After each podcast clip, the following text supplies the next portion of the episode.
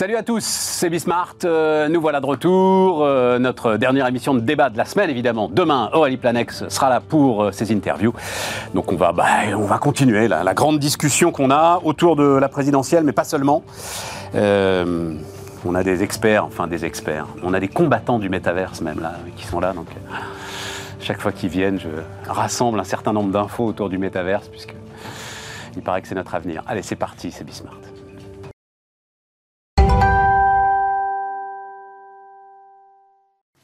Voilà, c'est même notre présent, me dit euh, Mathieu Courtecuisse, euh, le métaverse. Mathieu Courtecuisse qui euh, est Chief Metaverse Officer. Il faut des Chief Metaverse Officer Exactement. dans les boîtes. Euh, patron fondateur de SIA Partners et accessoirement, euh, tu es, président du Syntec euh, cabinet de conseil euh, en ce moment. Voilà, c'est toi qui portes, Depuis plusieurs années, mais en ce moment, c'est plus. c'est toi qui portes la parole des cabinets de conseil. Donc, bah, je vais pas, on va pas se priver, hein, on va faire un petit point là-dessus. Surtout qu'il j'ai que des cabinets de conseil, ça, alors à une autre échelle que SIA Partners, mais Luc Breton, salut euh, Luc. Euh, donc, euh, fondateur entre autres de Next Gen Entreprise, Next Gen Entreprise Summit, mais euh, toi aussi tu fais du conseil RH.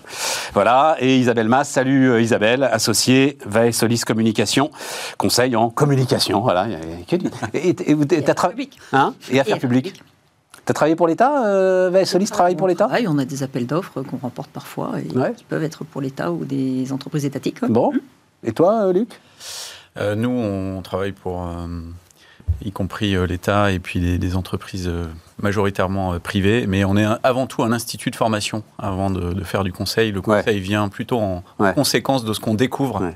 chez nos clients. Je t'ai demandé, tiens, ben, et on, on peut juste commencer par là, parce que je t'ai demandé, euh, bah, hier, donc, euh, on était avec, encore un cabinet de conseil, euh, en retournement, management de transition, etc. et tout, Nicolas Doucerin, et il nous a fait le- le- le- le- le- l'étude de retournement pour, enfin, de, de- de relance des Républicains, voilà, c'était rigolo. Euh, avec cette idée quand même au cœur, à la fin, euh, il disait, le- le- le- la seule solution, c'est quand même de repartir de la base. Et euh, le problème, c'est qu'il y a un, un problème de produit, quoi, qui est visiblement pas en adéquation avec ce que veut le client. Et donc, euh, au-delà, euh, effectivement, de, de- du management, de euh, d'un organigramme qui est mais pléthorique, enfin ahurissant, des problèmes de cash qui peuvent se régler. Mais il y avait l'idée sur la définition du produit, d'aller chercher ceux qui sont encore aujourd'hui adhérents et d'essayer d'aller reconstruire avec eux le produit. Voilà. Moi, c'est alors euh, euh, Anne Hidalgo, quand tu prends une telle claque. Derrière, il va falloir retourner diriger une équipe, et puis pas une petite quand même, c'est la mairie de Paris. Euh, tu te retrouves avec 22 000 voix quand même hein, euh, à Paris. Hein, euh, 22 000 voix. Euh, c'est 2%, je crois. Elle a fait 2% à Paris, comme euh, un tout petit peu plus que ailleurs. C'est quoi les clés C'est quoi les clés de management euh, dans ces cas-là, Luc? Bah, je crois que on, a vu que finalement, euh, quelle que soit la, la taille des ralliements euh, des, euh, des personnalités ou des dinosaures de la politique qui se sont joints à tel ou tel candidat, c'est pas vraiment ça qui a fait pencher la balance ou qui a attiré les électeurs. Donc moi, je pense que les gens sont pas titulaires ou propriétaires de, leur voix. Je pense que les, électeurs regardent euh, avant tout euh, un programme de fond, une personnalité, en l'occurrence pour le, pour le président de la République. Là, je crois qu'il n'y a pas eu de match euh, du tout.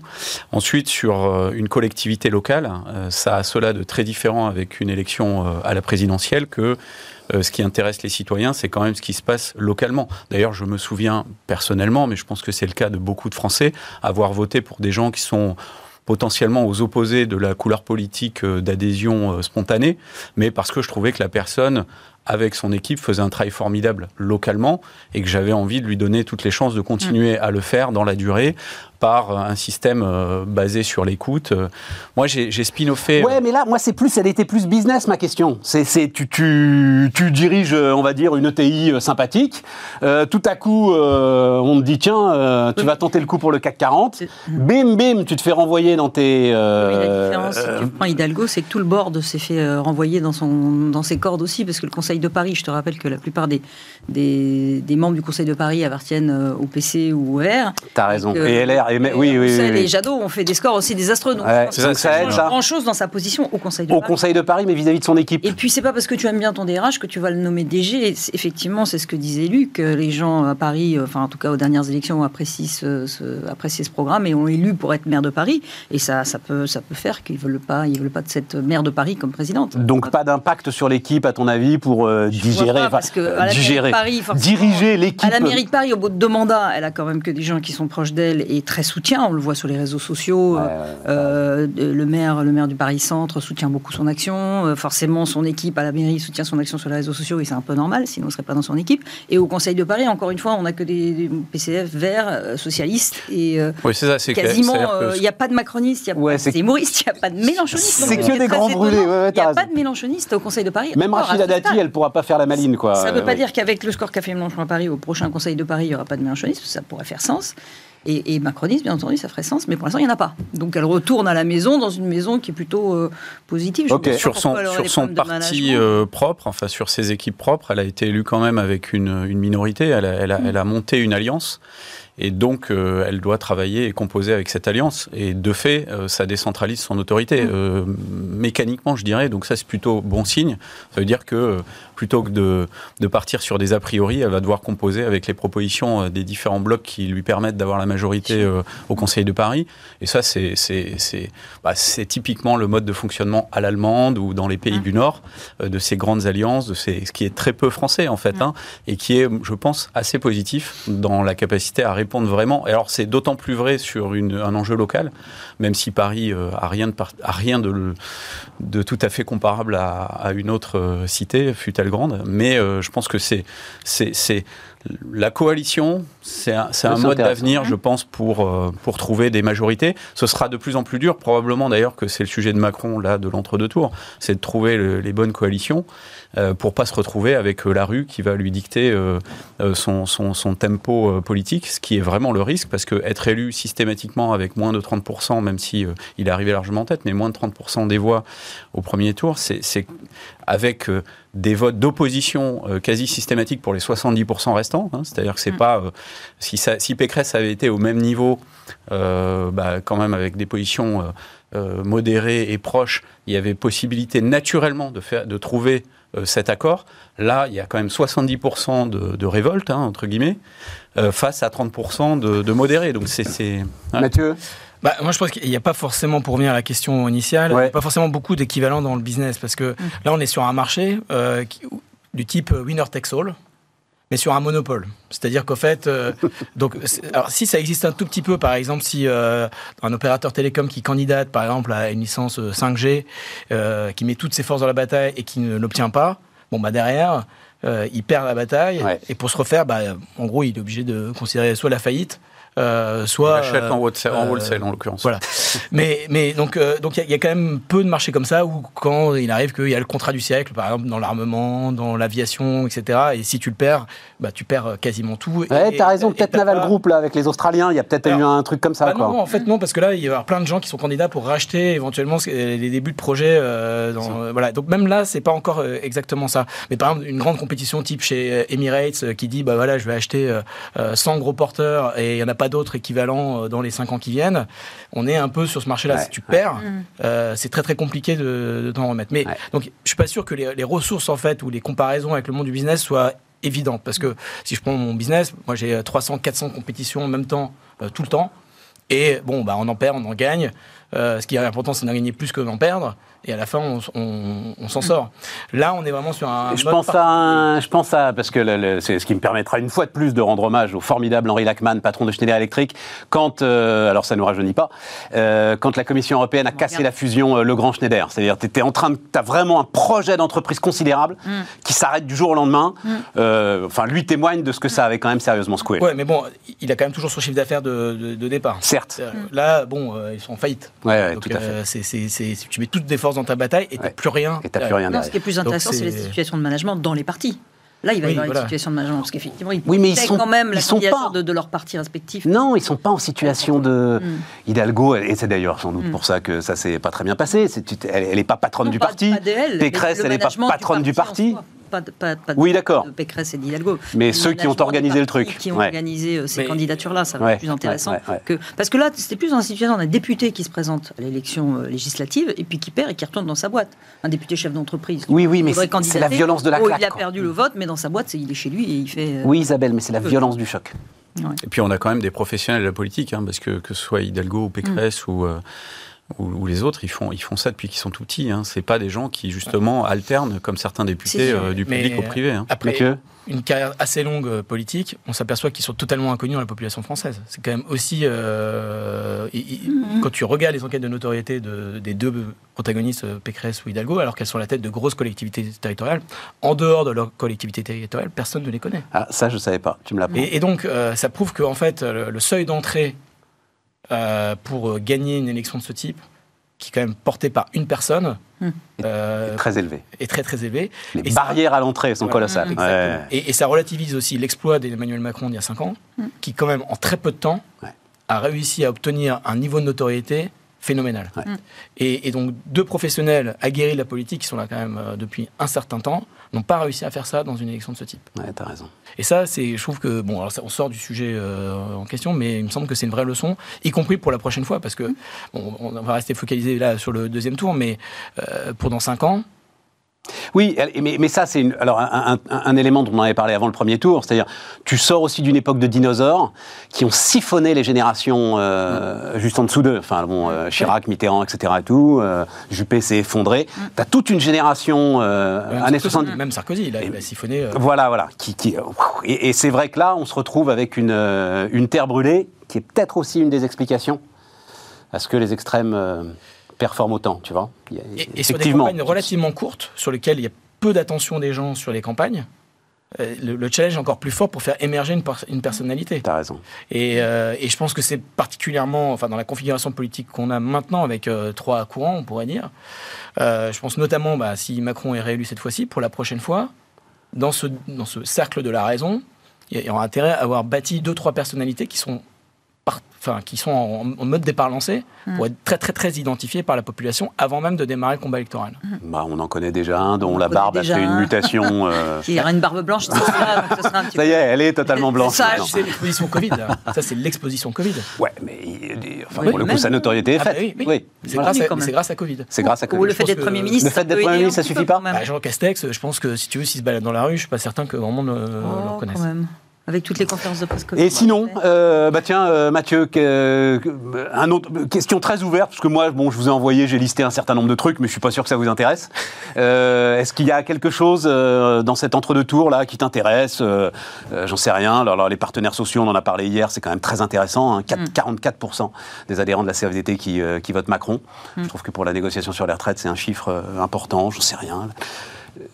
Euh, non, bah, je, pense que là, on, a, on, assiste à un jeu relativement classique de clarification où tout le monde commence à regarder de fait les programmes parce qu'avant personne ne les regardait réellement. J'avoue. Donc ça, ressemble un petit peu à ce qu'on a vécu il y a 5 ans, objectivement. Mm. Euh, enfin, moi, j'ai ce sentiment-là, avec beaucoup moins de puissance, euh, je dirais, de rassemblement du côté du côté Macron, parce que il y a une usure en fait du pouvoir. Mm. sur les partenaires sociaux, bah, effectivement, on voit que le Medef a apporté un soutien mais timoré. Mm. Voilà. Euh, et, seule la CFDT du côté, euh, du côté euh, syndical. non, la CGT. La CGT a aussi dit ah. pas une voix pour Marine Le Pen. Oui, d'accord, mais, pas sur. Enfin, oui, non, la CGT n'a pas dit voter Macron. Non, là, il y, a des limites quand même, les gars. mais bon. à la torture. le supplice chinois. Ouais, voilà, mais, mais bon, voilà, donc moi je trouve qu'on assiste à un jeu classique. Et puis, bon, bah là, les gens commencent à regarder un peu plus précisément mm. la nature des programmes. Et il faut reconnaître que les programmes n'ont pas fait l'objet d'une ingénierie euh, euh, très forte dans, la période qui a précédé. Donc on, est quand même dans une campagne un peu particulière de ce point de vue.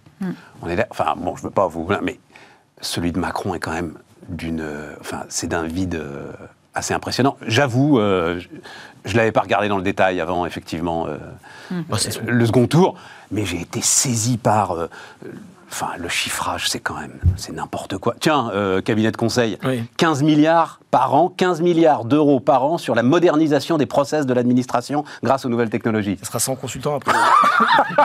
Et en plus 100 McKinsey pour le euh, faire. Non, non, mais euh, je, pense que le chiffrage, tout le monde s'en fiche, quoi. Enfin, je veux dire, et je pense pas que même dans la, là mm. aujourd'hui, dans les débats qui, qui s'ouvrent, c'est pas le chiffrage qui fait qui fait beaucoup de, mm. de poids, parce que en plus, on, on sort d'une séquence où il y a eu toujours des crises et que en fait les chiffrages, les mesures, etc. On voit bien qu'il faut une certaine euh, malléabilité pour pouvoir euh, agir. On, on, vote surtout pour une capacité à gouverner. Mm. Euh, regardons même le chiffrage de la coalition allemande qui est hyper précis. Bah là, ils sont obligés de le refaire complètement au regard de la, crise ukrainienne. Mm. Ça, pour le coup, ça rejoint le management. Hein, les, les, méthodes comme Beyond Budgeting, etc., qui est de débarrassez-vous un peu du budget à l'année ou euh, pire quinquennal. Euh, soyons, soyons positivement opportunistes, pragmatiques, engageons l'argent dès que c'est nécessaire et dès que c'est utile pour le business, évaluons-le au fil de l'eau et puis restons dans un cadre euh, raisonnable.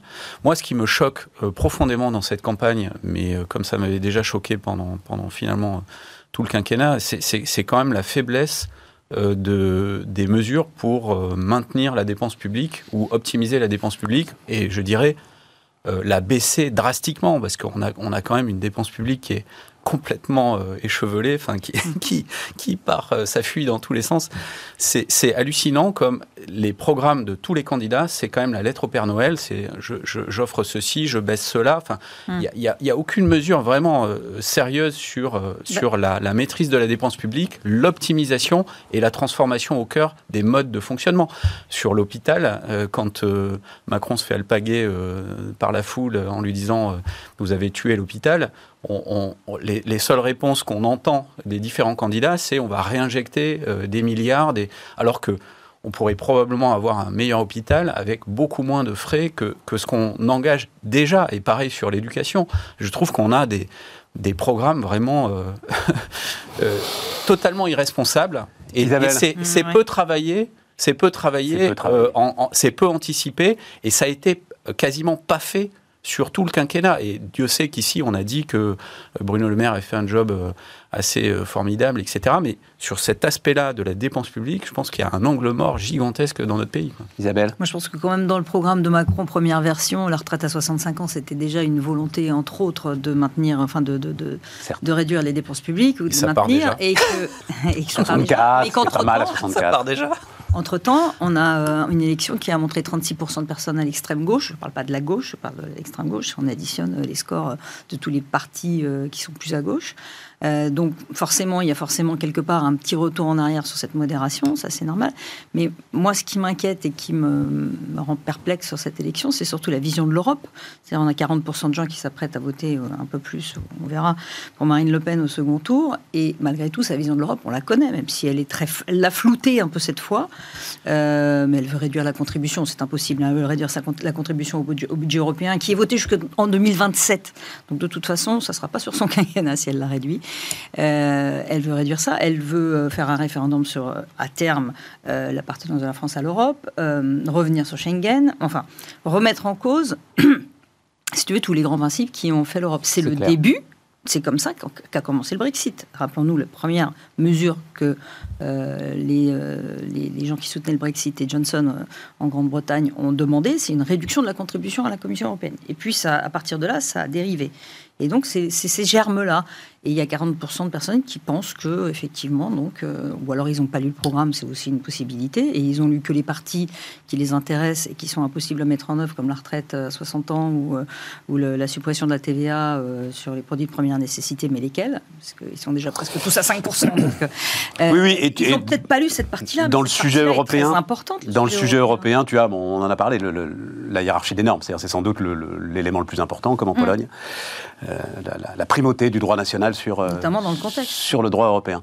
Euh, Mathieu. Stéphane, moi j'ai vu que tu avais critiqué un petit peu la réforme des retraites, le, le, fait qu'il bougeait un petit peu le président dessus. Moi je crois, je crois que sa réforme, elle est ductile. C'est-à-dire que. Je connais pas ce mot. Ben, voilà, c'est-à-dire qu'en fait, on peut la modifier sans la faire rompre. Et c'est ça qui, qui me semble euh, vraiment. comment on dit ça? Ductile. Ductile? Voilà. C'est des métaux, ça? C'est des matériaux. c'est des matériaux Voilà. Donc euh, je, trouve que euh, c'est ça qu'il faut comprendre. C'est-à-dire qu'il va engager le mouvement, ça va être négocié, mais d'abord, le point important, c'est quand, même qu'on arrive à quelque chose et, et que quelque part l'esprit soit conservé.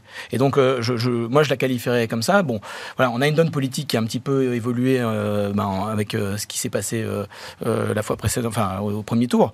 Mais euh, moi, je pense que aujourd'hui, encore une fois, on vote pour plutôt une capacité à mm. mettre en œuvre mm. et être pragmatique et à être opportuniste. Mais on voit donc euh, là-dedans, on voit l'usure déjà. Euh, euh, de, du premier Du mandat. C'est-à-dire qu'aujourd'hui, Bah, euh, on se dit il y, y a une- il y a une période de grâce qui dure euh, quelques mois une fois qu'on a été élu. Moi, je sais qu'il y a un certain nombre de candidats qui, qui avaient déclaré qu'ils mettraient tout par ordonnance dans les six premiers mois après l'élection, parce qu'après, on est carbonisé euh, texto hein, euh, par le pouvoir. Et donc, on, voit que cette usure-là, elle est, elle est phénoménale en France, d'où l'intérêt aussi de revenir à des, à des, à des septennats et à, et à s'inscrire un petit peu dans la durée, et puis à, tenir bon sur quelques, quelques sujets, parce que si on n'est pas capable, ne serait-ce que sur le sujet de la retraite, qui était un, élément majeur de transformation, de, tenir bon là-dessus, ça va être compliqué de réformer le Le, le- le truc, Mathieu, moi, ce qui m'a euh, énervé, euh, mais en même temps, bon, il faut être responsable. Non, c'est cette idée qui est revenue qu'en fait, finalement, il n'y avait pas besoin de faire grand-chose. Tu vois? Alors, ok, il n'est pas retourné à la rotonde, mais à un moment, on nous dit, et t'entends, euh, lundi, toute la journée, non mais enfin, vous avez vu le programme de Marine Le Pen, c'est bon. Genre, c'est plié. Non, t'as pas travaillé. Euh, ton programme est vide. Euh, ton chiffrage est aberrant. Donc, il faut le dire. Enfin, je crois que si tu te contentes de penser que euh, ça y est, la victoire est acquise, tu cours un énorme risque. Voilà. Et donc, lui-même d'ailleurs dit, enfin, euh, t'es à 10 jours du vote, je vais enri- il faut enrichir mon programme. Ouais, il est temps, quoi. Voilà. Non, c'est tout, tu vois, c'est juste le truc où je me disais, bon, voilà. Euh, qu'est-ce que, oui, donc c'est ça, bah voilà, c'est ce que tu disais, donc le, le Macron euh, juste et social. Non, quand même, en termes de négo, c'est-à-dire commencer à céder avant même d'avoir commencé. Enfin, tu vois, ça te semble, euh, même si c'est Non, du, Je suis assez Ductile. d'accord avec, Ductile. avec Mathieu. C'est pas que c'est ductile, mais tu peux pas vouloir faire une réforme de retraite avec tous les détails écrits en, cin- dans- sur 50 pages. c'est pas les euh, détails, c'est la, la, la borne d'âge. C'est la clé de tout, 64-65. Puisque Moi, je pense que plutôt qu'une une usure, c'est un apprentissage. La dernière fois qu'on a essayé de faire une réforme des retraites, on a eu euh, la moitié de la France dans la rue qui était contre. J'exagère, quelques, quelques millions de personnes qui étaient, qui étaient contre. Donc, il va falloir la négocier, cette réforme. Il ne peut pas arriver avec un programme tout fait, sachant qu'il faudra négocier avec les partenaires sociaux euh, qui l'attendent sur cette réforme et qu'il faudra euh, instaurer Ça a tout un déjà tas de clauses largement été amorcé de par Delevoye. Pardon, mais si de- tu démarres une négo en commençant par lâcher, travail, euh, sans même avoir commencé à négocier. Sur le fond, ça restera cette mesure-là. Mais comment toutes les mesures parallèles vont contrer, enfin vont, vont, vont équilibrer le départ à 65 ans, c'est ça qui est Il intéressant. faut C'est ça qui faut- sera négocié avec les partenaires Il sociaux. faut juste se souvenir que Delevoye a travaillé pendant, pendant un an et demi sur le sujet déjà. Donc, Ouais, je sujet, sais pas il- s'il a travaillé. Il à dire. on, a, on a tous les poteurs, on, sait, on, a, on a tous les éléments. Quoi, donc, euh, On n'était pas sur la même base la dernière fois. Dernier point sur euh, cette histoire. Alors, euh, je vous ai envoyé, je ne sais pas si vous avez eu le temps de le lire, l'article était un peu quand même euh, prise de tête, mais sur le fond, je trouvais ça très intéressant. Euh, autour de, de l'échec de Jadot, autour de l'échec des Verts. Et cette idée que, on va appeler ça la sobriété, pour ne pas parler de décroissance, parce que décroissance, ça, c'est, c'est- c'est- alors c'est pas ductile comme mot, justement, mais cette sobriété, c'est impossible de la mettre en avant. C'est- on est, on, ne- on avance qu'à la croissance. Enfin, on ne réfléchit qu'en termes de croissance. A- J'ai trouvé ça intéressant. Et à un moment, il va falloir quand même se poser la question. Donc, je ne sais pas si euh, Bah, Mathieu. en même temps, le pendant de ça, c'est que même la technologie, on a du mal à la faire euh, avancer. C'est-à-dire qu'on est dans une, euh, une espèce de nini, en fait, c'est-à-dire ni sobriété, ni technologie. Parce que, par exemple, euh, prenons un- le cas des OGM. On sait que c'est un élément majeur pour faire progresser euh, euh, la transition alimentaire, etc. Et on est incapable euh, de vendre un projet euh, disant qu'il y a des OGM, alors qu'on s'est tous injecté au moins une ou deux ou trois doses euh, d'un organisme génétiquement modifié pour faire les vaccins. Ça a dérangé finalement personne sous l'angle des Bah, enfin, si, quand même, on en a entendu parler. peu de gens. Ils nous ont assez gonflés pendant des semaines, hein, ça va. hein. Non, mais bon, il y a quand même plus de 90% de la population qui a, qui a, qui a accepté de le faire. Ouais. Et, et en fait, je trouve que même le discours de la technologie, sachant qu'en fait, c'est du en même temps qu'il faut pratiquer en la matière, c'est-à-dire qu'il faut faire et de la sobriété et de la technologie en même temps. Parce qu'il y a, enfin, après, c'est une question de curseur et d'équilibre entre les deux. Mais moi, je trouve que c'est le discours sur la technologie qui me frappe. euh, et- Ouais, et sur le progrès, quoi. Bah, sur le progrès. Ouais, tu as raison. Bah, moi, j'ai appris qu'il y avait même eu euh, des, euh, des discussions sur la 5G au sein même du, du personnel chez Orange, ce qui paraît euh, complètement dingue. Et puis, je trouve que l'approche écologiste est assez idéologique. Discussion sur la 5G, ça veut dire est-ce qu'on y va ou est-ce qu'on n'y va Oui, pas c'est quoi. ça, oui. Au sein même des, des salariés d'un opérateur, t'imagines enfin, c'est, ça, me ça, ça, me paraît, moi, totalement surréaliste, alors qu'il y, a une profusion d'études qui, qui, qui, ont déjà regardé les, les, dangers potentiels de, cette technologie et qu'il n'y a, a, pas de sujet en réalité. Et c'est pareil sur l'approche de l'écologie, enfin de la politique écologiste en France vis-à-vis du nucléaire. Enfin, je pense qu'ils sont dans un, dans un corner total, parce qu'on est quand même le pays en Europe qui est le plus vertueux en termes d'émissions de CO2. Donc sur le nucléaire, ça aurait été intelligent de la part des écologistes de dire, bah oui, euh, on, a une technologie euh, qui est un fleuron national, euh, qui, certes a des dangers, mais on sait les circonscrire et on sait avancer là-dessus et se différencier, et puis aller véritablement vers une économie non carbonée par la technologie elle-même, et donc utiliser la, puissance de la technologie pour résoudre les problèmes euh, au fur et à mesure qu'ils se posent, même si c'est pas une doctrine qu'on peut pousser euh, à l'infini, mais, mais, mais, en général, ça, ça, fonctionne, et en particulier sur l'énergie. Et non, là, il y a un blocage idéologique. Donc je pense qu'ils ont des angles morts et des blocages idéologiques qui sont rédhibitoires pour des gens qui sont dans le business, qui regardent les choses. moi, je crois que ça va au-delà quand même. C'est, ça va, ça va au-delà des verts. C'est, Isabelle, ce sujet de sobriété, il est compliqué. Quoi. sur lequel tu pointais, c'est un article sur la décroissance, qui est encore un autre sujet, mais sur la sobriété, on y vient petit à petit par des incitations positives. Euh, le recyclage, c'est une forme de sobriété. Presque tout le monde recycle maintenant, parce que c'est une forme de, de faire retourner euh, dans, certains, dans certaines chaînes des, des, produits qui auraient dû être jetés. Donc c'est une forme de sobriété. Euh, la, réduction, la réduction de l'usage de l'eau, on y vient par l'éducation, par le fait qu'effectivement, on explique qu'il ne faut pas laisser couler, les robinets depuis, depuis des années, ou qu'on éteint les lumières. C'est pas, à la hauteur du défi absolument pouillemesque. il y a que l'incitation positive. Il y a que l'incitation positive, c'est des petits exemples pour te dire que sur, les, sur les, la taxe carbone, c'est le gros exemple de la sobriété, si tu veux. À un moment, on n'y arrivera que par ça. Tu peux pas juste dire aux gens, euh, euh, consommez-moi comme ça, sans leur expliquer, sans les inciter d'une façon ou d'une autre. Non, ce qui, ce qui se passe, c'est quand même qu'on va vers un changement des business models des sociétés. Ça, euh, je crois qu'il n'y a pas le choix. Hmm. Il faudra arriver euh, à plus vendre des pneus, mais à vendre, à vendre des kilomètres hmm. roulés et à recycler tout ça et à s'assurer que l'obsolescence programmée soit euh, au musée plutôt que dans les perspectives business des marketeurs et des vendeurs et des, et des patrons d'entreprise. Hmm. Tout ça me semble absolument acquis et on ne va pas pouvoir y échapper. Donc il faut se préparer et, et ça, ça euh, c'est de l'ingéniosité, de l'innovation, euh, des, retournements de business model structurels, et il faut y réfléchir maintenant. Euh, maintenant, il faut, il faut que la technologie nous aide aussi à le faire, hum. et je pense qu'il faut sortir de l'idéologie. Là aussi, il faut être pragmatique. On a des atouts, il faut les utiliser mais le, la révision en profondeur des business models, et ils on le va, font. On va pas y échapper. Et ils le font. Enfin, je sais pas, Mathieu, si tu en es témoin. Et en plus, la crise de la supply euh, accélère cette mutation. En gros, la réponse, elle est dans les entreprises aujourd'hui. Alors, il y a des éléments de régulation qui viennent pousser à ça. Il y a, l'évolution de la, des, normes financières qui, euh, qui, jouent énormément, mais il y a aussi des entreprises qui sont face à leurs consommateurs, à leurs employés, et qui euh, n'ont pas le choix en fait. Et donc c'est là où ça, finalement ça se joue principalement aujourd'hui. C'est pas c'est pas dans l'élection. On marque une pause.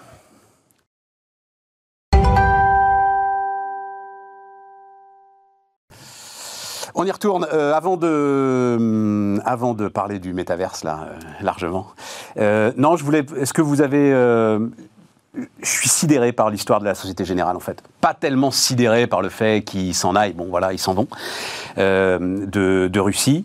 Mais en fait, la façon dont ils ont été contraints de le faire, donc à l'arrivée, en fait, euh, les injonctions euh, de l'Occident sur euh, les acteurs amènent à enrichir un des gars qui est sans doute le plus proche de Poutine, enfin pas très très loin. Je ne sais pas si vous avez regardé ça. Oui, c'est normal qu'ils partent à tout prix. moi, je pense que ce sont des erreurs majeures de, de, stratégie long terme. Enfin, on n'est pas, on peut pas, on peut pas se permettre de. C'est un pari qui a été pris en 2006. Hein la Société Générale et la Russie. Hein. Oui, mais à un moment où tu peux penser que c'est forcément des paris long terme quand, quand, on est dans des pays. Euh, enfin, on, parle de d'un des plus grands pays du monde, etc. C'est pas possible de, de, laisser la place à ce point et de façon aussi rapide à, à, d'autres puissances. Ah oui, tu veux dire c'est de partir qui a été l'erreur? Ah oui. Ah oui, d'accord. Oui, je pense. Oui. Mais je crois qu'ils n'ont pas le choix, non? Euh, Mathieu? Oui, je pense que c'est invivable en termes de, pilotage du régime de sanctions. Donc euh, euh, c'est une décision raisonnable et raisonnée dans, dans un contexte qui ne qui, leur donne pas vraiment d'options. Mm. Moi, je crois surtout que c'est une leçon pour ce qui peut potentiellement se passer avec la Chine. Parce que euh, la Russie, malgré tout, c'est un poids économique euh, relativement euh, limité. Réduit, ouais. Mais si demain il y a une administration américaine qui redevient par exemple républicaine, et même avec les démocrates, il peut y avoir des régimes de sanctions qui tombent sur des, alors peut-être pas sur l'ensemble de l'économie chinoise, mais sur des verticaux, notamment dans le secteur des technologies, qui peuvent amener à d'emblée ne, ne- ne pas investir dans ces pays-là. Enfin, Aujourd'hui, beaucoup de groupes anticipent euh, le fait que euh, la Chine va devenir un endroit très complexe à opérer pour les groupes non, non chinois. Et euh, la Russie, Et que tu peux te faire nationaliser tes actifs du jour au lendemain. Ça, Voilà. c'est pas nouveau pour le coup. Oui, mais là, Ouais, mais ça s'accélère, Ça s'accélère. Mm. Et, et, euh, et avec des, des, euh, des ampleurs euh, potentiellement nettement supérieures. Parce que malgré tout, même si alors on a un petit biais français, parce qu'il y a pas mal de- d'entreprises françaises qui sont très exposées sur la Russie, il n'y a pas beaucoup d'autres pays en fait qui ont cette équivalence-là. Un peu l'Italie, on va dire, mais enfin, c'est quand même assez limité. Et donc, moi, je crois que c'est une répétition de ce qui va pouvoir se passer peut-être dans les 5 ou 10 ans qui viennent avec, avec les actifs en Chine. Mm. Et je, et je crois que c'est ça qui est quand même particulièrement préoccupant. Isabelle Oui, je crois que chaque entreprise fait face à ses contraintes et à, et aux contraintes que aussi euh, met, met- met la Russie sur ses entreprises. C'est-à-dire qu'il y a aussi une loi qui est en train d'être votée qui dit que les dirigeants des entreprises euh, qui auront pris des sanctions contre la Russie pourront être condamnés. On ne sait pas trop à quoi, mais enfin, ça risque de pas être euh, sympathique. Donc ça peut être de la prison, ça peut être des grosses amendes, etc. Donc vous travaillez pour une entreprise qui, qui quitte la Russie ou qui la sanctionne, et vous-même sur place, vous êtes sanctionné. Euh, et quand même, les entreprises ont des cadres euh, russes de longue date, qui sont des gens qui appartiennent à leur entreprise et Ouais. qu'ils apprécient et qu'ils, euh, qui sont leurs cadres. Et ils ne peuvent pas les laisser euh, affronter seuls, je pense aussi. Ce qui serait intéressant quand même de regarder, c'est qui euh, met ces contraintes ou ces sanctions euh, potentielles. Parce qu'on se souvient des, des sanctions américaines auprès des, des sociétés européennes lorsqu'elles investissaient notamment en Iran ou dans Ouais. les pays euh, de la blacklist. Ouais. Donc qui établit cette blacklist? Est-ce que l'Europe a un pouvoir euh, vraiment politique de dire, bah, nous, euh, la blacklist européenne, elle fait foi, mais la blacklist euh, qui vient d'ailleurs, euh, Mhm. pas forcément. Et donc, euh, ou alors on, on- on propose des rétorsions euh, euh, à, à- à l'échelle. Et je pense qu'il faut se défendre, hein, parce que on va, on va à Ah, la bah, fin- là, les sanctions, c'est l'Union européenne. hein. Voilà, ben donc euh, on se Là, pour le coup, la blacklist, vis-à-vis de la Russie, c'est Bah, nous qui l'avons faite, hein, euh, de A à Z. Il faut un peu réfléchir, quoi. hein. Est-ce qu'on se plante pas des balles dans le pied euh, Parce que euh, Mathieu l'a dit, bon, la Russie, c'est un phénomène conjoncturel. esp- espérons que ça ne dure pas pendant encore des années, cette, cette guerre-là. Euh, euh, ensuite, euh, bah, la, Chine, c'est un régime autoritaire. L'Inde a des lois particulières et un marché gigantesque. Et on peut, on peut continuer comme ça. Il y, a, quand même la grande majorité, hein, c'est Alexandre Adler dans, le, dans son petit livre noir de prévision sur le, de, la CIA qui disait quand même que le modèle dominant et qui progresse, c'est pas le modèle démocratique dans le monde. hein. Et c'est ça, il faut juste ouvrir les yeux. Et donc, si à chaque fois qu'on a un modèle autoritaire face à soi, on se dit on va plus pouvoir faire de business ou euh, il faut faire attention, retirons-nous, on sait jamais, etc. D'autres vont prendre la place. Et donc, à la fin, on va se retrouver euh, euh, entre nous en Europe avec une, une situation quand même dramatique. Donc, Oui, parce que euh, là, c'est très médiatisé parce qu'évidemment, comme c'est une guerre, euh, on voit, mais euh, ce qui se passe sur l'Afrique, euh, c'est pareil. C'est-à-dire que le retrait de Bolloré euh, sur l'Afrique, c'est euh, la mise en place d'un régime de, de sanctions euh, et de, de règles de conformité euh, qui se mettent en place. Mais bon, voilà, ces règles extraterritoriales, elles vont, elles vont se développer. L'Union européenne, comme tu l'as dit, euh, Stéphane, développe ses propres règles ex- extraterritoriales désormais, et la Chine fait pareil. Donc en fait, on va, on rentre dans une séquence un petit peu différente. Mais moi, je, je pense que pour la Russie, de toute façon, euh, ça devient la Corée du Nord d'un point de vue économique pour euh, de très très longtemps. Enfin, je veux dire, au-delà Ouais. de, de ce qui va se passer pour rétablir une confiance dans un nouveau régime. Ouais. Euh, on sait d'ailleurs pas quand est-ce qu'il arrivera, et même quand il va arriver, il va falloir montrer des sacrées preuves de, de, Mm. de crédibilité pour revenir dans le jeu. Euh, c'est cramé. Et, et après, il y a les réactions des consommateurs aussi, parce que quand on a des enseignes grand public, euh, on l'a vu, il y a eu quand même un peu de chaos sur deux trois en- enseignes du retail Merlin. en France, euh, y compris dans les, au sein des employés eux-mêmes. Mais bien C'est sûr. Pas que les consommateurs, c'est aussi les employés qui disent on peut pas accepter de cautionner ce genre de choses. Ouais. Donc, euh, donc c'est un- c'est pas que de la sanction euh, juridique. Il y, a, il y a quand même l'émotion euh, par rapport à quelque chose qui est euh, évidemment extrêmement puissant. Le fait est que, je ne sais pas si c'est bien ou pas bien, mais le boycott est assez limité en fait des enseignes. Mais, euh, mais sinon sur, la, sur les, les sanctions qui vont devenir de Comment ça, tu dis le boycott est limité des enseignes baisses de vente, je crois pas qu'il soit. Ah oui, mais le truc qui se passe, enfin en tout cas, c'est ce que le roi Merlin racontait. C'est que les gars viennent acheter leur tournevis Mm. et insultent euh, le type à la caisse Oui, parce qu'il travaille avec la Mm. Russie, tu vois. Enfin, c'est insupportable, quoi, pour, pour, pour les équipes en interne. Mm. Insupportable. Mais c'est vrai qu'effectivement, tu, tu parlais du, de la renf- du renforcement des sanctions. Je pense qu'on rentre dans un monde où il y aura de plus en plus de sanctions et de plus en plus de, de, de refermeture des grandes zones sur elles-mêmes et avec, euh, avec des commerces qui seront entre, entre les pôles euh, plutôt démocratiques ou entre les pôles non démocratiques, même si ça va se faire petit à petit. C'est ce que disait Larry Fink quand il parlait de la fin de la mondialisation. C'est ce qu'il dit, qui a ouais. commencé plutôt en 2008 que l'année dernière, mais enfin qui a deux ans avec le Covid, mais qui continue à se à réduire. Le- les échanges qu'il internationaux se relocalisent. parce que L'Europe, c'est finalement, hein. l'Europe euh, est restée ouverte aux quatre vents euh, euh, pendant les 20 dernières années ou les 30 dernières années. Eh ben, il est temps que ça se referme. Et euh, tout d'un coup, on, on dé- on découvre ça, en fait. C'est- C'est sévère, là. Ah ben, je suis Enfin, sévère on en parce parle que- depuis un moment, quand Je même. suis des- sévère parce que typiquement, c'est Mm. la raison pour laquelle on n'a pas créé de géant euh, du numérique en Europe. On n'a Mm. pas, euh, on s'est fait euh, laminer sur le hardware, on s'est fait laminer sur le software, on s'est fait laminer sur sur la techno en général. C'est précisément parce que d'autres concurrents avec des coûts marginaux euh, très très bas sont arrivés en conquête sans, vraiment de, de contraintes. Mm. Et, et ils ont ils, ils ont adoré ce moment-là, euh, que ce soit les Chinois ou les Américains. Et on a et on a regardé ça euh, avec une doctrine euh, focalisée sur l'intérêt du consommateur, qui était la doctrine européenne, et de laquelle on n'est toujours pas sorti. Donc, Sur l'intérêt du consommateur et sur l'intérêt du commerce extérieur allemand. absolument. Ah, tout à fait. Les deux- Exactement. C'était les deux Ah, moteurs de la absolument. construction. Mathieu. Bah, moi, moi, je pense qu'on va assister probablement à une séquence de, de- de- évidemment, de, de- divergence entre les grands blocs régionaux, mais aussi, ça veut dire un rapprochement entre euh, les puissances de l'OTAN. C'est-à-dire qu'en fait, euh, on va prolonger euh, l'OTAN militaire par un OTAN économique et un OTAN énergétique. Et donc ça, ça commence à se, faire, à se mettre en place. On voit les centrales d'achat sur les contrats d'énergie à la maille européenne, mais avec une approche très négociée avec les Américains. Donc contrairement à ce que tu viens d'évoquer, je pense qu'en fait, on va être de plus en plus dans les taux juridiques formatés par les Américains. Euh, parce qu'on va être dans un ensemble de plus en plus intégré. Et ça, à mon avis, euh, ça me paraît la seule réponse euh, vis- possible vis-à-vis du bloc chinois notamment. Mais ils le veulent, ça, les Américains, eux? Bah, je pense qu'ils n'ont pas le choix. Je pense que les, les- les- les- en tout cas, un certain nombre de grandes entreprises américaines me semblent vraiment le vouloir. Voilà. Donc après, c'est une question d'influence sur euh, les politiques euh, publiques. On évoquait juste avant les, les grands de, de la tech américaine. Aujourd'hui, les marchés européens pour eux sont vitaux dans leur, la, capacité à asseoir euh, leur leadership. Euh, Amazon a besoin de l'Europe pour euh, se En développer. tout cas, les déclarations Euh, récen- récentes de van der Leyen sur l'accès aux données, euh, euh, notamment vis-à-vis du, du, du- du Safe Harbor et du RGPD, euh, vont, vont dans le sens que tu décris. Et je pense que c'est pas très rassurant pour, euh, pour les citoyens européens par rapport à la confidentialité, par rapport à la, à la culture même de, de, de ce que l'on conçoit comme étant euh, le- la sphère privée et la, et la sphère des, des données sensibles européennes. Je pense qu'effectivement, tu as probablement euh, raison, Mathieu, mais moi, je suis pas très rassuré par ça. Et je pense qu'on va vite. Euh, Mathieu va non vite- plus, je crois.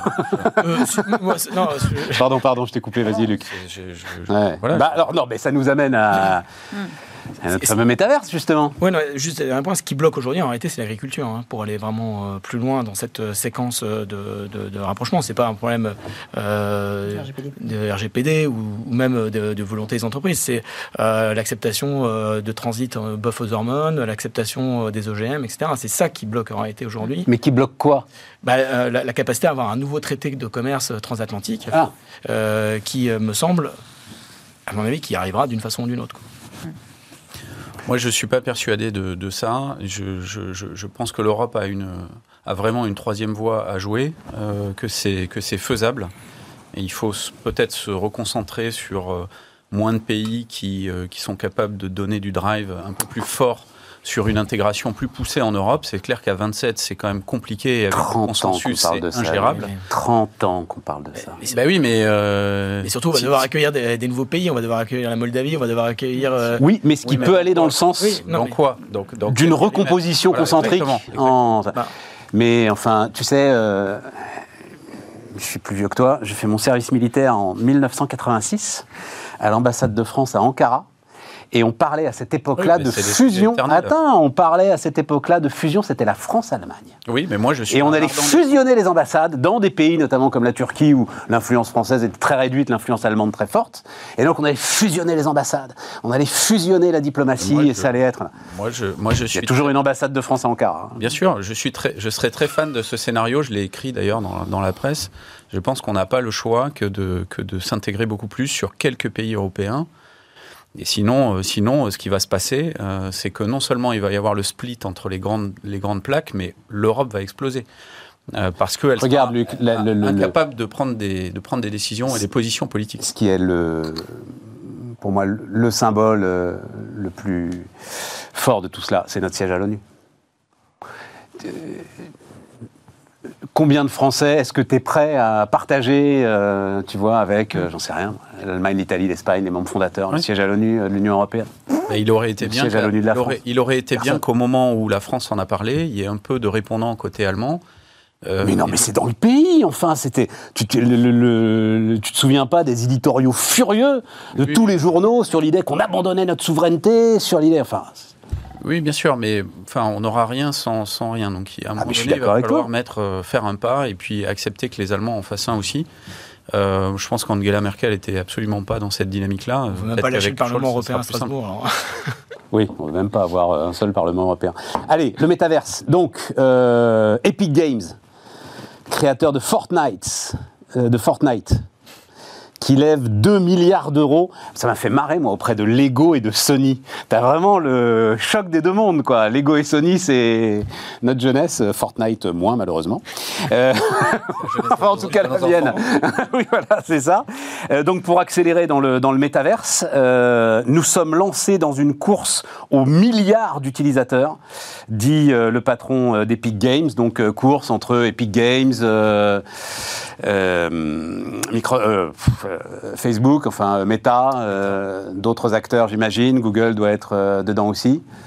Luc, tu me racontes ce qui se passe Qu'est-ce qui se passe? C'est les positions qui se prennent C'est euh, donc pour bien comprendre, parce que je pense qu'on a besoin encore, moi en tout cas, un tout petit peu de pédagogie là-dessus. C'est-à-dire chaque puissance technologique, on va dire ça comme ça, chaque plateforme veut créer son métaverse. Oui. Voilà, ça va être son pays virtuel, Son, son contexte technologique, son contexte technologique. avec euh, de l'infrastructure euh, software, euh, des applications au-dessus et euh, des, des casques ou des, ou des devices qui, au-delà du smartphone, permettent d'y accéder. Ce seront des mondes fermés? Ce sont En- des mondes fermés euh, de fait, puisqu'aujourd'hui, il n'y a, pas un- il y a pas de standard qui se- qui s'impose. Il y a de l'interopérabilité sur, euh, sur les crypto-monnaies notamment et, et sur un certain nombre de, de transactions basées sur la blockchain. Mais après, quand on parle de métavers, on parle de, de, de ce que j'ai décrit par couche. Euh, là, on est sur des univers euh, qui ont leur cohérence. En tout cas, c'est le cas de, de Facebook avec Meta, euh, qui a sa cohérence depuis l'infrastructure jusqu'au jusqu'au casque de, de réalité virtuelle qui permet d'accéder à, à ça.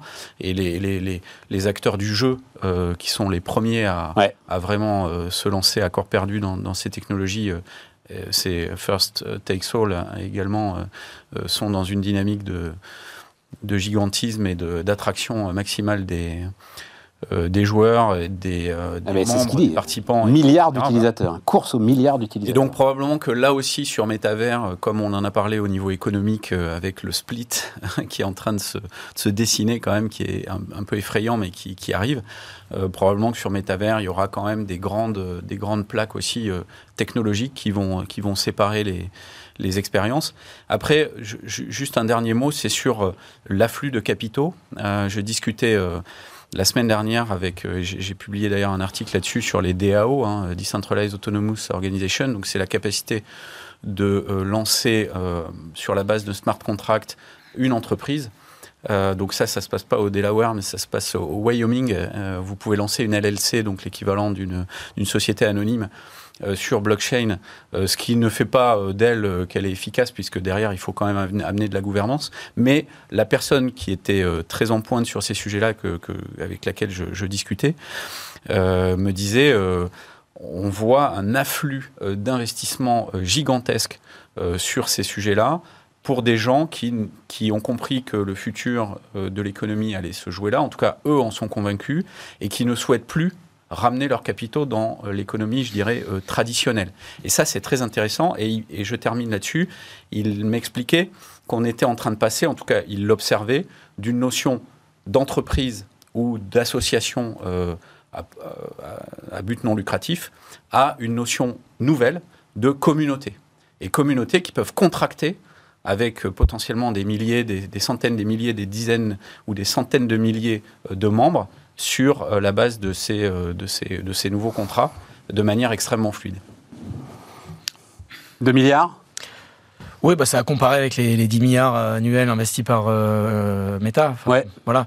Non, mais euh, je pense que c'est assez logique. Aujourd'hui, on, on travaille sur. En gros, il y a- on sait qu'il y a à peu près déjà 150-200 métaverses qui ont une chance de survivre à la fin dans les euh, 5, 6, 7 euh, qui resteront peut-être un peu moins. Euh, donc l'enjeu, il est effectivement, comme l'a décrit Luc, euh, pas mal sur euh, les sujets d'interopérabilité. Euh, il y a l'importance des métaverses et des écosystèmes et des gateways pour accéder à, cela, mais il y a aussi des plateformes transverses qui vont se monter pour faire des NFT factory, pour faire des univers euh, factory, parce qu'on va pas s'amuser à redévelopper dans chaque métaverse euh, son- sa propre boutique, hein, donc euh, parce que c'est comme un peu aujourd'hui hein, sur un Son téléphone avatar. ou son avatar. C'est-à-dire qu'en fait, bon, aujourd'hui, quand on est producteur d'une app, qu'on a à se taper Android et iOS, on n'a pas forcément envie de se taper euh, 10, euh, 10 environnements. Donc, donc à la fin, il y aura ces, ces espaces de créateurs de, de, de NFT et d'univers qui vont jouer un rôle aussi important que ceux qui vont eux-mêmes opérer euh, ces, ces grands espaces. Là, le point particulier, c'est que c'est le monde du jeu vidéo qui, qui, quand même, a la main pour formater euh, les codes et la façon dont ils vont opérer. Euh, ça a comparé aussi ces 2 milliards avec les 70 milliards que Microsoft met euh, sur l'acqui- l'acqui- l'acquisition de Activision pour être dans le game, pour le coup, euh, dans, ces- dans ça. Donc effectivement, Activision, pour toi, c'est clair, c'est le métaverse. oui, et- Ouais, c'est oui, ça la cible. L'agrégé avec la no- communauté du travail en plus. Ouais. C'est-à-dire qu'en fait, ils vont maîtriser euh, plusieurs éléments de la chaîne. Office, Activision, Voilà. métaverse. Moi, ouais. Et, m'intéresse. et, et c'est- euh, là-dessus que ça, ça va se, ça va se jouer. Euh, je voudrais juste dire quand même que la France a une petite chance. Enfin, Ubisoft a annoncé aussi euh, euh, faire ça. Il y a évidemment Dassault Systèmes qui est quand même assez puissant sur les jumeaux numériques. Donc euh, voilà, Euh, Sandbox, c'est quand même des fondateurs français. hein, donc euh, Ah, je savais pas. oui, oui, alors il faudrait les inviter, hein, mais, euh, mais, euh, mais ah, ils se déclarent pas français, mais ils sont des Français. Ah, d'accord. Euh, voilà, mais donc donc il y a, il y a quand même euh, une vraie capacité ici. Et moi, je crois que le plus important pour nous, c'est surtout euh, avoir des écosystèmes euh, de formation et de préparation euh, des personnes à venir créer ces espaces-là. Euh, voilà, il faut transformer, il faut multiplier euh, les écoles 42, les gobelins, etc., euh, du monde du, du méta, euh, pour, pour être dans, dans, dans le jeu et avoir les talents pour pouvoir fournir les, les pioches et les pelles pour construire. AXA qui. euh, euh, bon, J'ai eu la chance de discuter avec le, le- la DSI euh, là-bas, euh, à la Défense. Donc, ils ont acheté un petit, un petit terrain sur euh, Sandbox, comme, un peu comme tout le monde. Comme Carrefour. Parce que c'est ça qui est Ouais, intéressant. c'est pas très cher d'ailleurs, hein, euh, parce que enfin, je vous le donnerai pas parce qu'il m'a il m'a juré que ça, ça devait rester confidentiel. Mais en fait, c'est pas très cher. Je pensais que c'était cher, c'est pas très cher. Non. le- juste le point intéressant, il me disait si tu veux aujourd'hui euh, attirer des développeurs, il faut que t'aies. Les mecs ne veulent bosser que là-dedans. Voilà, ça va dans ton sens. C'est ça qui est intéressant, c'est Ouais. ce que vont en faire les entreprises. Je pense Ouais. qu'on parle beaucoup dans, dans les, dans les journaux, dans les médias de, ce qu'en fait le grand public et d'acheter des baskets euh, super chères pour les porter dans le métavers. Je pense que ce qui est intéressant, c'est ce que vont en faire les entreprises. Ouais. Tu as tout un tas d'activités comme euh, des réunions de tes groupes euh, internationaux qui peuvent se tenir dans le métavers. Euh, tu, euh, tu peux organiser des salons quand tu vends des produits assez euh, pondéreux, assez gros comme des bateaux ou des voitures. Au lieu de les déplacer, tu peux les vendre dans le métavers. Donc tu auras aussi tu as un enjeu de formation des commerciaux qui ça sera un outil commercial avant d'être enfin au-delà d'être un outil marketing, ça sera un outil commercial pour les pour la, pour la vente. Et je pense que là on a Donc on t'es dedans toi aussi là, euh, Isabelle sais euh bien que je suis très tech. Nous, on a, un bureau- nous, on a un bureau- on a un bureau Moi, je suis à la rue. On a un bureau dans Altspace. T'as un bureau dans Altspace, Altspace, qui est, qui est une autre plateforme. euh, Microsoft. Ouais, et, en fait, alors là, Parce qu'il y a tout un tas de gens qui n'ont jamais mis, le- qui n'ont jamais joué aux jeux vidéo euh, dans nos générations aussi, et ou qui n'ont jamais utilisé le, le casque, tu vois, le, le- le device qui est quand même un petit peu complexe. Si tu J'en dois fais partie. euh. Si tu dois l'utiliser dans ton travail, tu seras formé, tu auras une formation, et là, tu pourras après projeter les utilisations personnelles. Mais dans Mais euh, euh, tant que tu l'as pas utilisé une première fois, c'est assez dur. Il y a, il y a un espèce de, de petit pas à l'entrée. C'est pas très compliqué, il faut pas non plus être. Enfin, il y a des gens qui savent toujours pas se servir d'un smartphone. hein. En tout cas, une des Donc, bonnes. euh, Attends, attends, Mathieu, je voudrais que tu. Oui, non, en fait, parce que euh, tu évoquais euh, combien AXA a investi, etc. Mais il y a des métaverses où on, achète, euh, d'autres où on, ne fait que louer, en fait. Où on, euh, voilà. et, à- date, par exemple, dans, dans Horizon ou Altspace, c'est zéro. Hum. Hein, c'est gratuit. C'est gratuit. Oui, c'est Ah, le- d'accord. conception de. Alors, c'est juste qu'après, tu as une limitation de l'espace. C'est-à-dire que euh, si tu veux faire une boutique où tu veux avoir 100 000 personnes qui viennent dedans, bah, ça, c'est pas possible.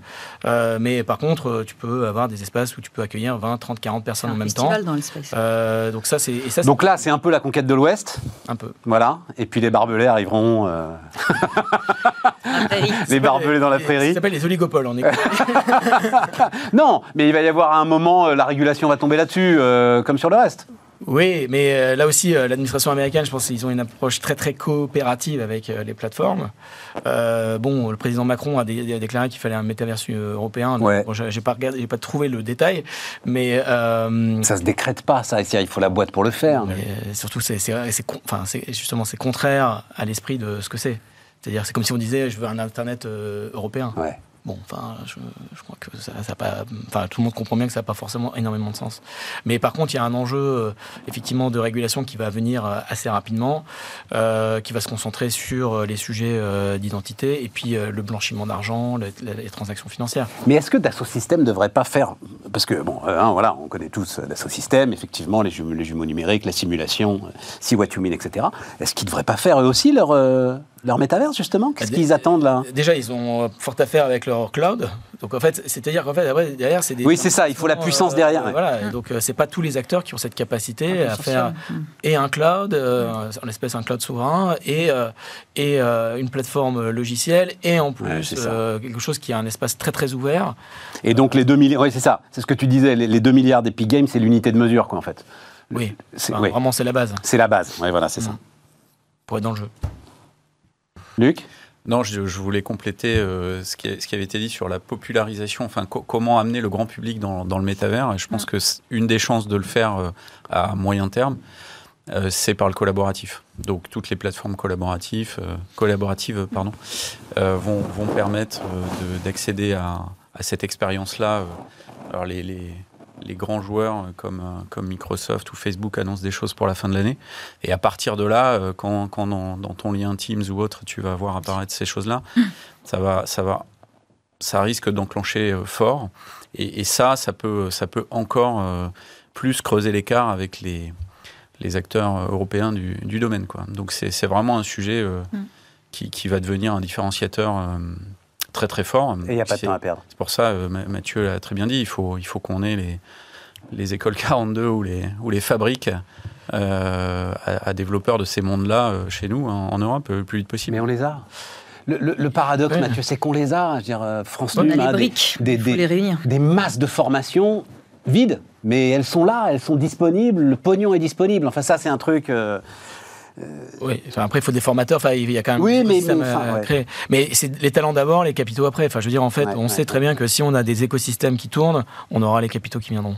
Absolument. Euh, il reste 5 minutes, euh, j'allais quand même pas. euh, non, mais donc tu es, euh, je l'ai dit, le, le- le- le patron du Syntec. euh, comment ça s'appelle d'ailleurs? Syntec Cabinet de Conseil. Conseil? Syntec Conseil. Ouais. Syntec Conseil. Non, on va pas refaire l'histoire. Quelle, euh, quelle leçon tu en tires? À l'arrivée, ce qui a quand même été, j'imagine, pour toi un choc, pour la profession un choc, la, la, virulence euh, du truc. Quelle leçon tu en tires à l'arrivée? On parle évidemment des cabinets de conseil. Bah, nous, on est parti un peu naïvement dans cette histoire en se disant bon voilà, il y a un besoin de transparence, on a d'explications, donc on, voilà. Et d'ailleurs, on a un, un métier qui s- enfin, qui est assez euh, dans l'ombre et on n'explique pas toujours très bien. On n'est pas très bon pédagogue sur ce qu'on fait, euh, quelle est l'utilité, etc. Donc, euh, on l'a vu un peu comme une opportunité de nous expliquer et sans, aucun problème de transparence. Après, on s'est retrouvé au milieu euh, d'une polémique politicienne euh, avec euh, quand même euh, bon, bah, une institution officielle, euh, donc euh, le, Sénat, qui, a introduit des biais dans son, approche, euh, c'est-à-dire euh, en nous interdisant par exemple de donner des éléments contractuels qu'on avait euh, sur euh, certains acteurs de la puissance publique, en l'espèce les collectivités territoriales, alors qu'ils nous demandaient euh, le détail du détail de n'importe quelle entreprise qui avait euh, l'État au capital. Quand même. Donc là, on a réussi à réduire le scope euh, de l'investigation. Et quand tu dis interdire, c'est interdire. Oui, c'est-à-dire qu'on a été plusieurs à demander pour pouvoir donner le les, les contrats, en tout cas les éléments contractuels euh, avec les collectivités territoriales. Ils nous ont dit non, c'est interdit. Et moi, quand j'étais auditionné, on m'a interdit d'en parler. Voilà. Ça s'appelle une démocratie, euh, selon euh, Gérard Larcher. Donc, en fait, voilà, on est, euh, on on s'est retrouvé là-dedans. Bon, euh, il y a eu euh, des éléments euh, autour qui, qui, qui, plaident pas en notre faveur non plus. Hein. Donc on a on a fait voilà on a fait un acte de transparence, mais avec une difficulté de se retrouver au, plein milieu d'une polémique politicienne et dans, instrumentalisé dans une campagne électorale. Oui, c'est ça. Avec parce que ce que tu dis là, encore une fois, mais mais ce que tu dis là laisse entendre que dès le départ, il y a la volonté de monter une manip. Bah, ça ne vient pas de nulle part, ça fait un certain temps que c'est euh, traité. Moi, mon analyse, c'est que tout est parti de, des Macron Leaks. C'est-à-dire qu'en fait, euh, quand... D'il y a 5 ans, là? Oui. Euh, c'est-à-dire qu'en fait, dans la séquence électorale d'il y a 5 ans, quand il y a eu les, fuites de données, on, on s'est aperçu qu'il y avait des consultants qui travaillaient de façon volontaire et pro bono pour euh, la campagne Macron. La campagne Macron, comme euh, certains le font dans le domaine de la communication, etc. Enfin, ça existe. Voilà. Et, en fait, il n'y a pas eu de temps pendant la campagne pour pouvoir réagir et aller enquêter, entre guillemets. Donc, il y a des choses qui se sont mises en place au fur et à mesure du temps pour essayer de voir si, quelque part, il n'y avait pas des formes de renvoi d'ascenseur entre euh, des gens qui auraient potentiellement participé à la campagne il y a 5 ans et regarder s'il y avait des contrats qui étaient venus par la suite. Donc, je, je crois que le, ce qui est ça, assez légitime, mais euh, derrière, ça, ça dérive. Oui, mais enfin, là, il y a toute une machinerie qui s'est mise en place, euh, qui finalement euh, agresse, entre guillemets, une filière qui compte 50 000 professionnels, qui, de fait, travaille assez peu pour, pour la puissance publique, qui, quand travaille pour la puissance publique, ne travaille pas que pour une sensibilité politique, mais aussi pour des collectivités territoriales, euh, la ville de Paris, euh, la région Île-de-France, pour citer euh, que, ces deux collectivités. Et au fond, on nous a dit non, il faut parler que, en gros, des 3-4 contrats qui ont été donnés pendant la crise Covid. Voilà. Et, euh, bon, donc encore une fois, je pense que derrière, on va essayer de travailler de façon apaisée avec, euh, euh, dans un contexte post-électoral sur quel est notre rôle, quelle est notre utilité. Il va falloir refonder pour toi la relation entre l'État. La... Moi, je pense que le problème, en l'espèce, c'est pas nous. Le problème, c'est la vraie question, c'est la gestion managériale des hauts fonctionnaires ou du haut encadrement au niveau de l'État, qui aujourd'hui se désespère un peu.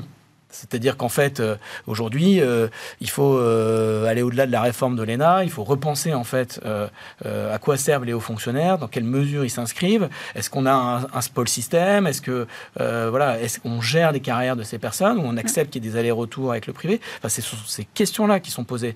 C'est pas les cabinets de conseil. Les cabinets de conseil représentent moins de 1% des allers-retours entre le, public et le privé dans, le, dans les hauts fonctionnaires. Donc c'est, on n'est pas le sujet. mais par contre, là, il y a un vrai problème parce que moi, de mon point de vue en tant que citoyen, euh, l'État doit pouvoir disposer euh, des meilleurs talents pour répondre à ses missions stratégiques. Et là, euh, moi, je ne dis pas qu'il faut qu'il n'y ait pas de cabinet de conseil. Je dis évidemment, les cabinets de conseil peuvent être utiles, mais il faut qu'il y ait une maîtrise au sein de l'appareil de l'État sur les fonctions principales et stratégiques de l'État. On est au bout, euh, les amis. Il... nous a, amenés au bout, mais on en reparlera, on aura l'occasion d'en reparler. Merci beaucoup. Merci. Euh, merci à tous. Donc demain, euh, Aurélie Planex, et nous, on se retrouve non pas lundi, mais mardi pour continuer nos débats. Bonne soirée.